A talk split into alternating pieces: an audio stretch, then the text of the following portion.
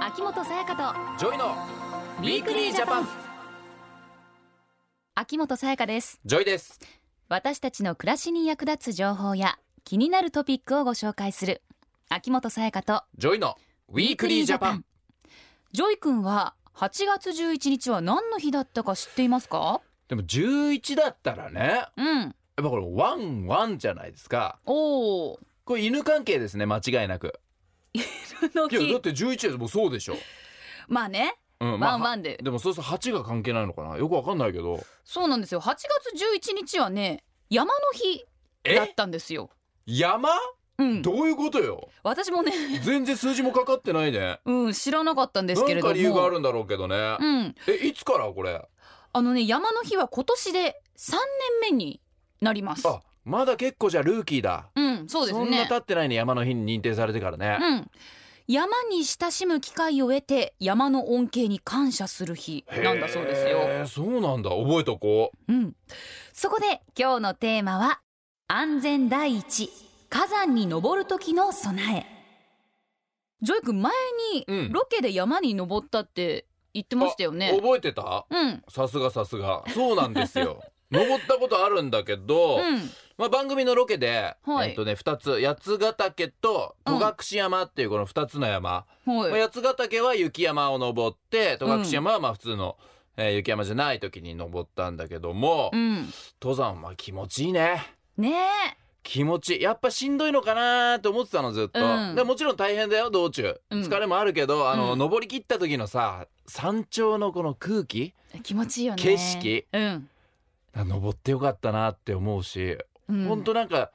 自分のなんなんだちっぽけさみたいなのに気づくというかさあ自然がねそすうごく広大な自然に悩みとかもねちっちゃく感じんのよ包まれて確かに雄大な山にこうね、うん、登り切った時にさうんそうだねね、達成感と爽快感ありますよねそううそうでまた全然このね雪山と普通の山でも景色も見た目も違うからさどういう時に登るかで全然違う顔を見せてくるでしょ山って。そううん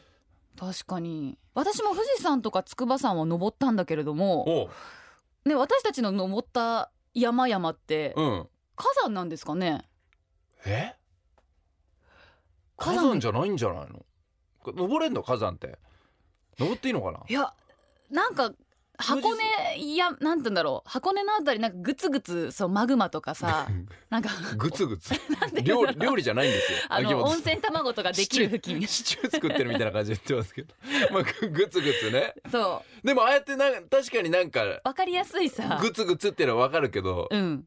でもっと入っちゃダメですよとかありそうだし、うんちょっとくぶろい煙が上ってるとうか、ん火山自灰が散ってるとかね分火山ですよみたいな感じはもう出てそうだけどねそうだよね俺が登った山違ったと思う思うっていうか勝手ないや予想ね私も筑波山と富士山ちょっと火山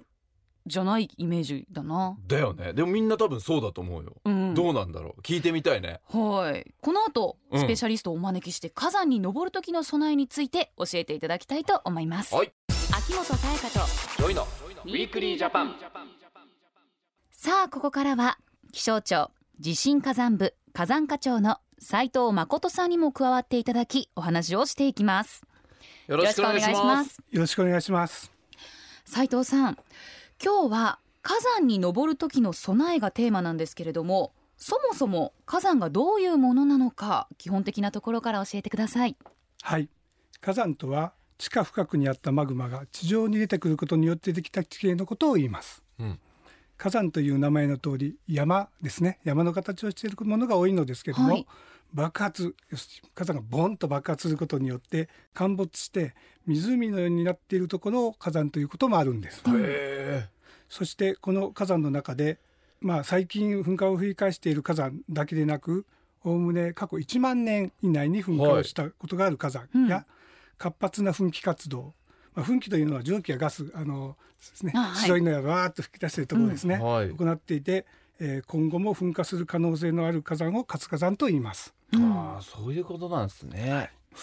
ちなみに日本には活火山っていうのはどれぐらいあるんですかはい、現在日本には111の活火山があります。へえ実は一昨年までは110と言ってたんですけども、はいはい。え昨年一つ増えましわた。あ増えたんですね。は、はいうん増えると言っても突然噴火してえー新たに山ができたわけではありません。い。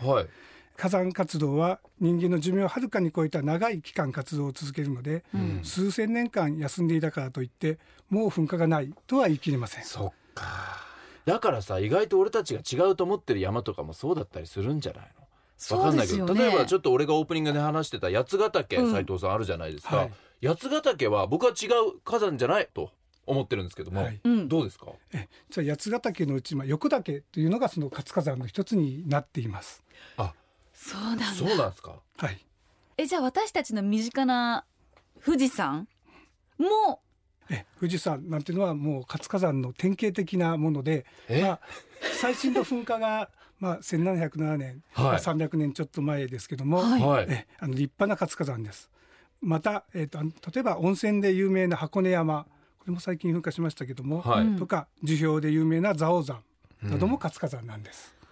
うわ富士山もそうだってあのまあ、火山というのはですね、まあ、先ほど富士山が代表的と言いましたけどもとても美しい形をしているものが多いですし確かに富士山美しいで綺麗すねですねあの111の活火山のうち約はい3割が日本百名山に選ばれていますあので、そうですか、はい、普段から登山される方も多くいらっしゃると思います。まあ人気の山もね、うんそうなんだもんね多いですねうん、でもこう皆さん火山だと知らずに登ると突然の噴火に対応できないかもしれないですようね。んはい、うんえー2014年には長野県と岐阜県の境にある御嶽山が噴火して大きな被害が発生しました、はいうん多くの場合噴火の前に火山活動の変化が観測されますがうん御嶽山のように火山活動に特段の変化がないまま噴火することもありますはい、そのため活火山に登るときには情報収集を行っていただくとともに噴火に備えていただくことが大切です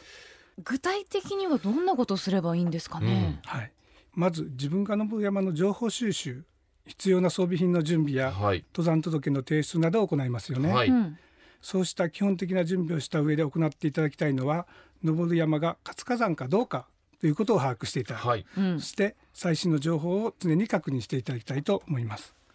火山に関する情報は気象庁のホームページ火山登山者向けの情報提供ページというところから入手することができますほうこちらがそのページです今ねおー見せていただいてますけれども、うんえーこれは日本地図の上にまあ山の名前書いてありますね、はい、でそれがね三角や丸の記号がね黄色とかオレンジに色分けされてるということになってますねですね。これでだから危険度とかが分かったりするってことなのかなはい、この地図上では噴火警報を発表している火山と1週間以内に情報を発表した火山が一目で分かるようになっていますはい気象庁では火山活動の状況に応じて警戒が必要な範囲と取るべき防災対応を5段階に分けて示す噴火警戒レベルというものを発表していますので火山に登る前にはこの情報ページで最新の噴火警戒レベルを確認してくださいこれ絶対見とかないとですねう、ん。意外とこういうの見ないで行っちゃう人って多いと思うんで、うん。まさか自分が行く時にねうん噴火なんかしないだろうって思っちゃったりするけど、思いますねうん何が起こるかわからないからね、うん。絶対見とかないとだよね。ね。その他にもこのページでどんな情報を発信してるんですかね。はい、登る山の名前や地域を入力するとすぐに最新の活動状況が分かりその山の火山防災マップを見ることができます火山防災マップを見ることで噴火した時に避難可能な場所を知ることもできますので火山に登る時にはこの火山防災マップをプリントして持って行っていただければと思いますはい、うん。その他にも火山に登るときに特別に持っていった方がいいものっていうのはありますかね。はい万が一に備えてヘルメットやゴーグルを準備しておくことでおー噴石や火山灰から頭や目を守ることができますはい、はい。最近はヘルメットなども折りたたむことができるものも販売されていますので、はいまあ、できる限り準備していただければと思いますうん。気象庁では24時間体制で50の活火山を監視して情報を発信していますが火山は何の前触れもなく噴火をする可能性がありますので、うん念には念を入れて備えておくことが必要ですうんこの前触れがないっていうのが怖いよね。毎回毎回しっかりと準備することが大事ってことですね。だからヘルメットとかもこうやって折りたたんで持っていけるものがあるっていうの知らなかったから知らなかった。普通のがっつりしたヘルメット持っていかなきゃいけないのって思ったけどさ、それは大変じゃん、うんでも折りたためるってなったらいいねこれは便利ですねだ。って入るでしょリュックとかにも多う分、ん、ねこういうのがあるんだもんね知らなかった。ね事前準備だけではなくて、登山中にはどんなことに気をつけた方がいいですか。はい、登山中に黒っぽい噴煙やいつもと違うところで噴気が活発に出ているなど異常だと思う現象があった時には安全な場所まで避難または下山するとともに市町村や警察気象台などに通報してくださいそれがもしかすると小さな噴火の始まりであったりあーもしくは噴火の、まあ、いわゆる予兆かもしれませんのでご協力をお願いしますうんこれであんまりね例えばうん俺も山詳しくないわけです私もよ、詳しくない。じゃあ俺とさやかが一緒に登ったとしますよ二はい人詳しくない同士、うんで黒っぽいちょっと噴煙のとこ見つけますよね、うんえあれ大丈夫なのってさやかが言ってきても、うんいやだってまあ一応火山だからうん常にああいうの出てんじゃないとかお多分思っちゃうわけです思ようね大丈夫っしょと、うん。で登り続けちゃうと思うんだけど それ絶対ダメなわけじゃんうん。でしょだからもうちょっと登山中少しでも不安だな怖いなって思うことがあったらやっぱりこれはもう下山ですね斉藤さん、はい、そうですね。あのー黒い噴煙というのはやっぱりなんかその火山灰を含んでいるとうん考えられますので、あのー非常に活発な、あーふ噴気活動をしていたような場合には本当に注意した方がいいと思いますね。そうだよな、万が一あの噴火に遭遇した時には近くの山小屋やシェルター岩陰などに、えー身を隠してください。はいその時あのヘルメットやゴーグルなどをつけてマスクや湿らせたタオルで口を塞いで噴火が収まったら直ちに下山するということが必要だと思います。今タオルでね口を塞ぐって話ありましたけども、うんはこれはどういう意味があるんですかまずあの火山灰などを吸い込まないようにするということが一つです。はいまた、えーまあ、火山活動が活発になると火山ガスが流れてくることがあります。火山ガスを吸い込むと命に関わる危険性がありますが、うんまあ、湿らせたタオルというのは、まあ、それを吸収してくれる効果もあります。へえまたあの噴火していなくっても火山ガスを噴出している火山はあります。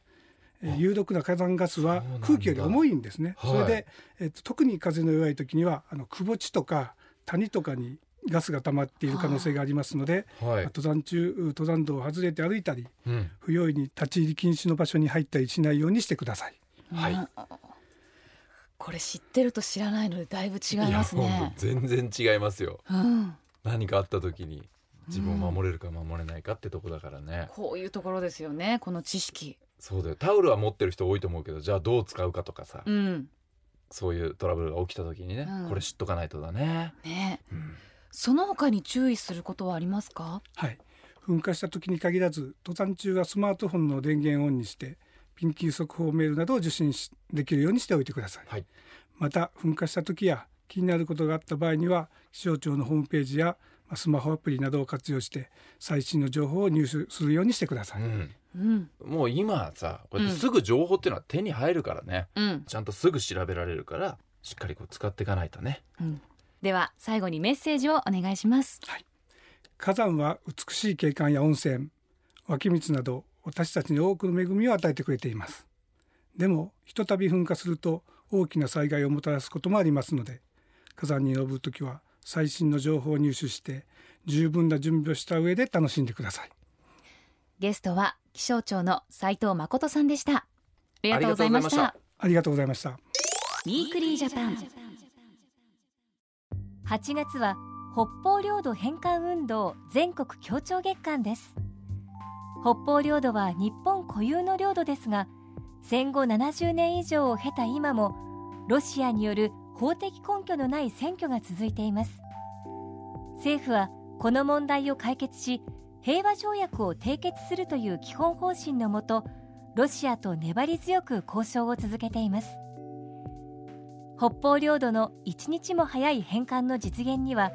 私たち一人一人がこの問題への関心と理解を深め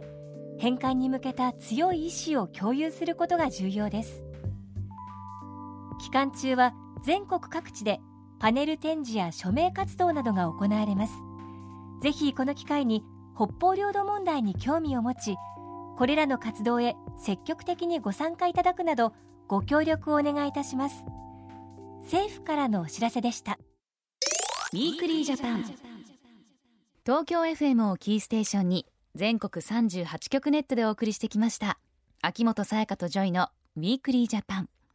今週は火山に登る時の備えをテーマにお話をしてきました、はいい、やー富士山とか自分でも知ってる身近な山がうんいね、火山だと知らなかったね本当だよねそのまあ日本百名山のうち33個がねそういう、まあ、活火山としてこう活動してるっていうことだからそれだけ有名な山でもたくさんあるってことじゃん、うん知らないね、勉強になりますねもうねほんとウィークリージャパンってめっちゃ勉強になるねうんこれで知るもんねこんなことが起きてるとかさ、うんこういう準備をしなきゃいけないんだとかう、んでこうやって畳んで持ってけるヘルメットがあるとかもさうん知らなかったしね、でじゃあゴーグルが必要なんだとかゴーグル持ってこってなんないじゃんならない登山行く時に、ういんやいや何に使うのって思うじゃん友達がバッグに詰めようとしてたらねゴーグルを、うんでも何かあった時にこれ大事よ目開けらんないとかなるしさ、うんタオルも使い方知らないとさただ首からぶら下げてるだけじゃ意味ないんですよだなかんらか乾いたねそうタオルを口に当てるだけでは違いますからねねそうちょっとこう湿らせてあげてね、うん口をふっと塞ぐもしもの時のための知識大事ですねそうだねうんいや登山に行く時はもう必ずこういうのをしっかり下調べしてはい行かないとね山の危険度とかね、はいうん、そういうのもチェックしていかないとねね最新の情報ぜひ取り入れてくださいはい今日ご紹介した気象庁の火山登山者向けの情報提供ページは火山登山で検索するとすぐに見つけることができます、はいそして来週は子どもの貧困に関するお話です、おお貧困ねうん、そうかなんかねこのワードだけだとなかなかねうんどういっわたことからなのかなないしこれっにていう日本の子供たちってことですもんねそうですねあんまりそんな貧困っていうあんまイメージがなかったんですけども、うんどうなってるんだろうね今ね、今子どもの貧困は表に現れにくくなっている、あーやっぱりそそううですねなんだねそうした課題を解決するために支援の輪が広がっていて子どもの未来を応援する基金もあるそうなのでスペシャリストに伺っていきたいと思いますはい皆さんぜひ聞いてください